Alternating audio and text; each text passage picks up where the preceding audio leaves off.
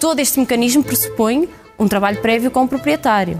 O Estado não entra na casa das pessoas, ocupa e diz agora estou eu aqui. Viva! Está com o Expresso da Manhã. Eu sou o Paulo Baldaia.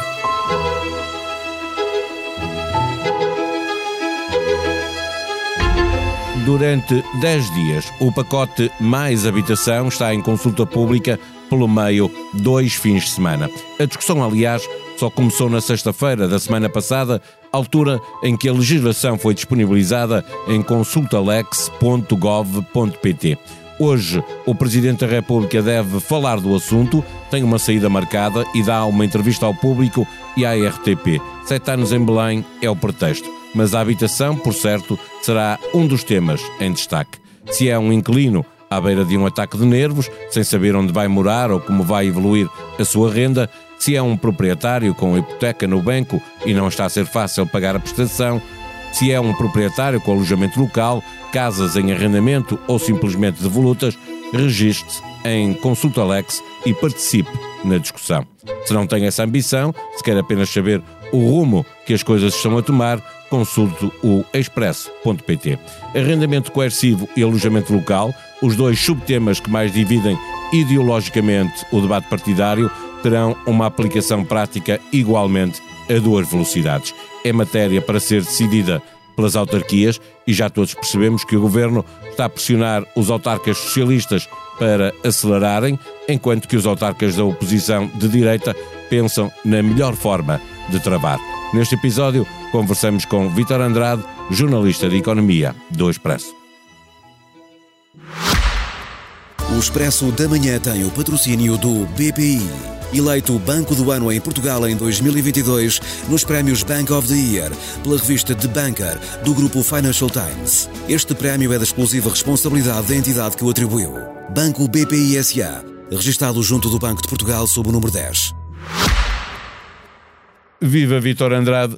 A medida mais polémica do pacote de habitação apresentado pelo governo, o arrendamento coercivo, ficará afinal nas mãos das autarquias. Isto poderá significar que vamos ter um programa a duas velocidades, mais acelerado nas autarquias socialistas e mais lento nas autarquias, principalmente as que são governadas à direita? Esse é um cenário, de facto, que se vislumbra já no horizonte mas na verdade há que dizer, antes de mais, que isto sempre esteve nas, na, nas mãos das autarquias, ou seja, nunca foi o Estado central a tratar destas questões.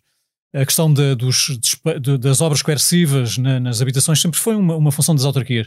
Por isso é que toda a gente ficou admirada quando ouviu falar o governo desta matéria, sem mencionar, aliás, depois nos dias seguintes veio logo Carlos Moedas da Câmara de Lisboa e Rui Moreira da Câmara do Porto um, reclamarem porque não tinham sido consultados. E realmente estamos a falar só das duas maiores uh, autarquias do país, não é? Onde quase tudo se joga, não é? Onde quase tudo se joga, na, na verdade, exatamente. E de facto, uh, tendo em conta que por lei já era essa a competência das autarquias e que o governo desta vez falou do assunto sem mencionar sequer e sem contactar sequer as, as principais, pelo menos, autarquias do país, isto há que dizer que não começou muito bem. E isso ficou bem claro.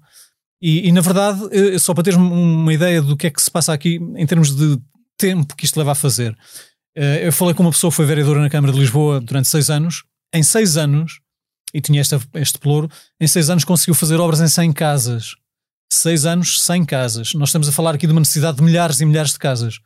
Claro que é por todo o país, como é óbvio, mas estamos a falar da Câmara mais importante do país, que em seis anos conseguiu fazer obras coercivas em seis casas. Isto porquê? Porque eh, realmente. Em 100, é... em 100 casas, Em 100 casas. Uma centena. Uma portanto, centena de casas. Menos de 20 por ano. Estás a ver o que é que isto significa em termos de tempo perdido de, o, o que é este monstro, este processo burocrático que é tu teres que identificar uma casa que está devoluta?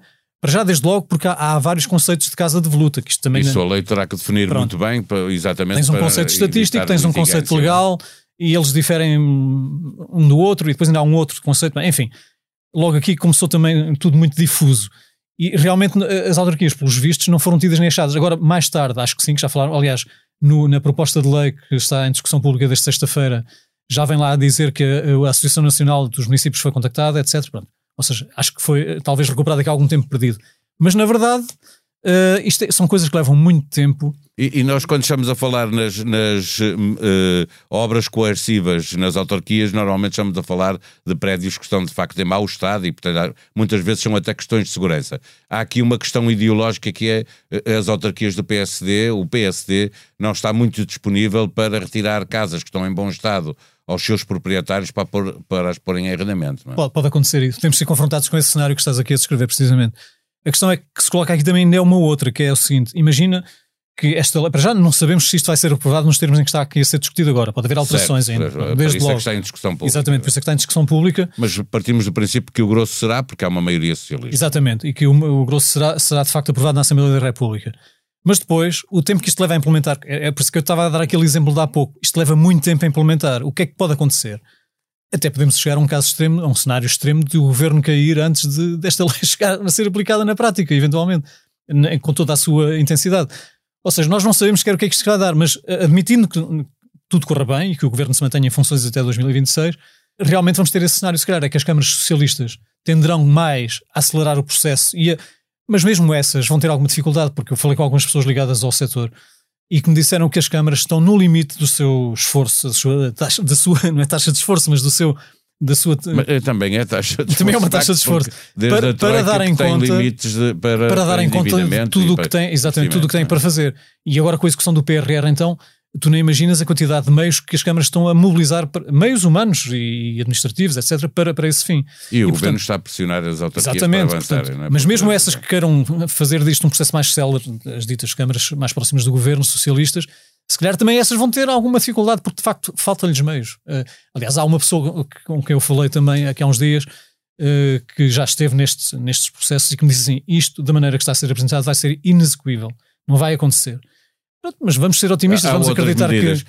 Esta, porventura, também não será a, a, que terá mais, mais impacto, mas já lá vamos. Há aqui um entendo que, que, será capaz de ter mais impacto no arrendamento, eh, mas antes disso, o alojamento local, eh, que também será aos municípios. Também aqui houve, eh, no princípio, uma, uma dúvida sobre se o governo iria poder legislar para, para todo o país. Isto significa que o governo acabou por, por ser sensível aos protestos dos autarcas principalmente os de Lisboa e Porto, que têm uma grande importância política.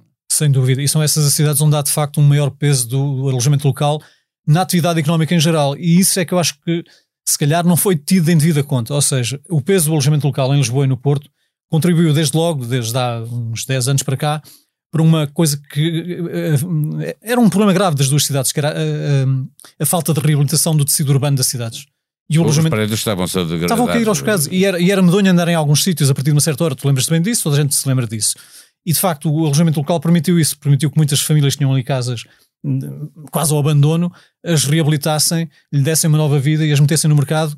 E o que é que isso significou também? Significou receber turistas que chegam ao país e deixam divisas no país. Aliás, eh, as próprias autarquias tiveram a sensibilidade de perceber que bairros históricos não podem ter apenas turistas, têm que ter uh, uh, pessoas que nasceram lá, uh, porque senão não são, deixam claro, de ser históricos. Isso, isso já nos e remete... criaram limites, não é? Sim, exatamente. Há limites na, emissão de novas licenças, sim, sem dúvida.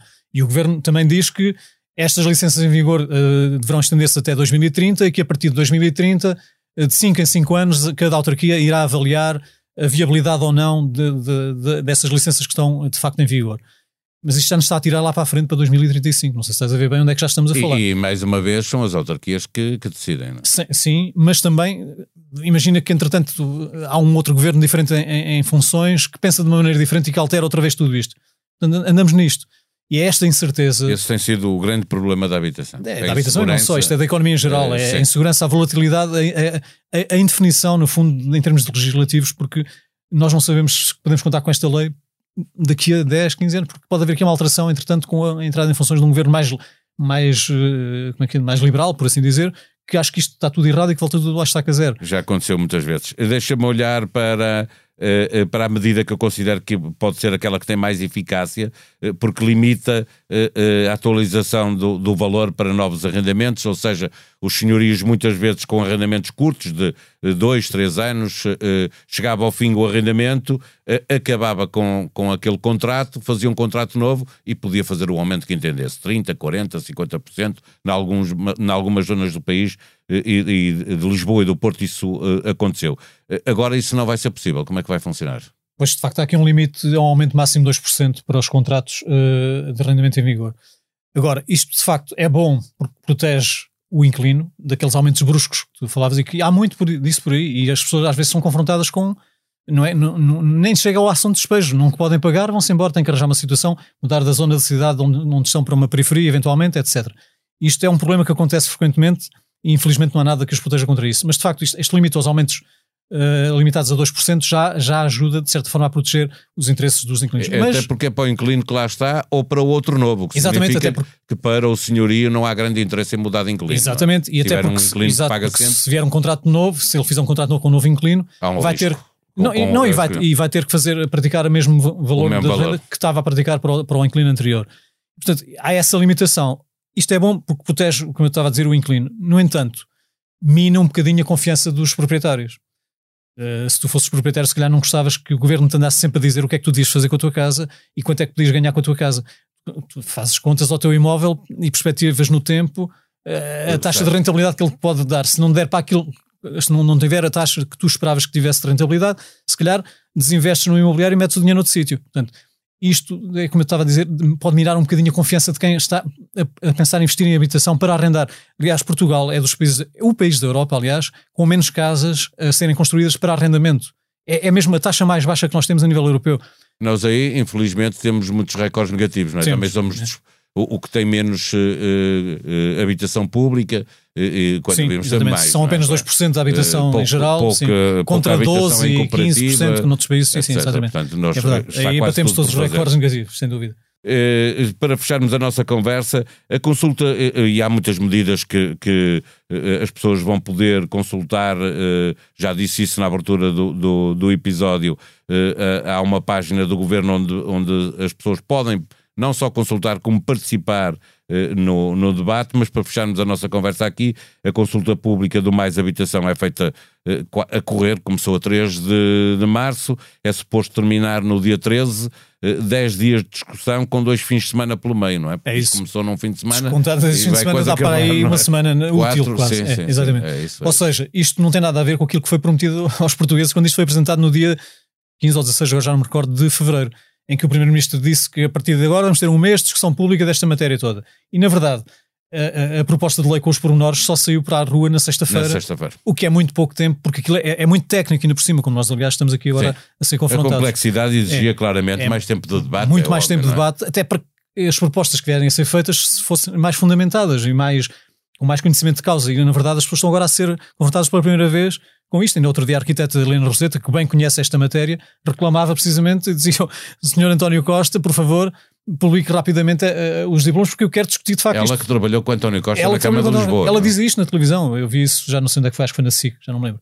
E portanto foi isso que aconteceu, ou seja, aquele período de discussão pública que estava previsto não aconteceu. Vamos ter, na melhor das hipóteses, se calhar em termos de dias úteis, uma semana de discussão pública para uma coisa que é tão importante e tão estruturante para o país. É bem que de facto merecia aqui outro tipo de abordagem, se calhar, por, por todos os agentes envolvidos nisto e por uh, todas as pessoas particulares que queiram participar nisto, porque não há tempo para. Aquilo é muita informação para digerir e para trabalhar e para ponderar para ver se está correto, se não está correto, se está de, de acordo. Por exemplo, Os próprios jornalistas quem... têm várias equipas, várias pessoas a Sim. trabalhar, a tentar que, cada um explicar às pessoas Como cada um. Tu sabes, até chegou a ser levantada uma questão em tempos que era a da constitucionalidade da medida da, do, do arrendamento forçado, coercivo. Uh, no fundo é estar a intervir na propriedade privada para fazer e uma coisa. provavelmente irá parar a Tribunal E, e há quem diga que isso vai parar ao Tribunal Constitucional, precisamente. Vamos esperar para ver o que é que vai sair daqui. Bárbara Guimarães foi a convidada de Carla Quevedo e Matilde Torres Pereira no Dia Internacional da Mulher. No podcast As Mulheres Não Existem. A apresentadora da SIC Mulher diz que tem dificuldade em dizer às vítimas de violência doméstica para se queixarem, porque tudo demora e desgasta. No mais recente episódio do podcast A História Repete, Henrique Monteiro e Lourenço Pereira Coutinho convidam o historiador e escritor João Pedro Marques para uma conversa sobre escravatura e tráfico de escravos ao longo da história, com foco no caso português.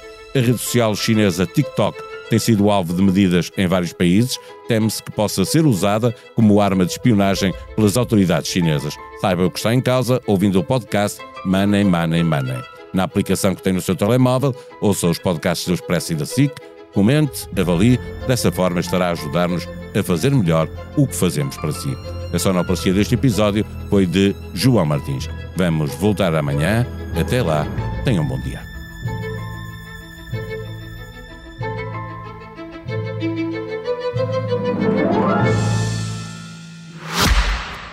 O Expresso da Manhã tem o patrocínio do BPI. Eleito Banco do Ano em Portugal em 2022 nos prémios Bank of the Year pela revista The Banker do grupo Financial Times. Este prémio é da exclusiva responsabilidade da entidade que o atribuiu.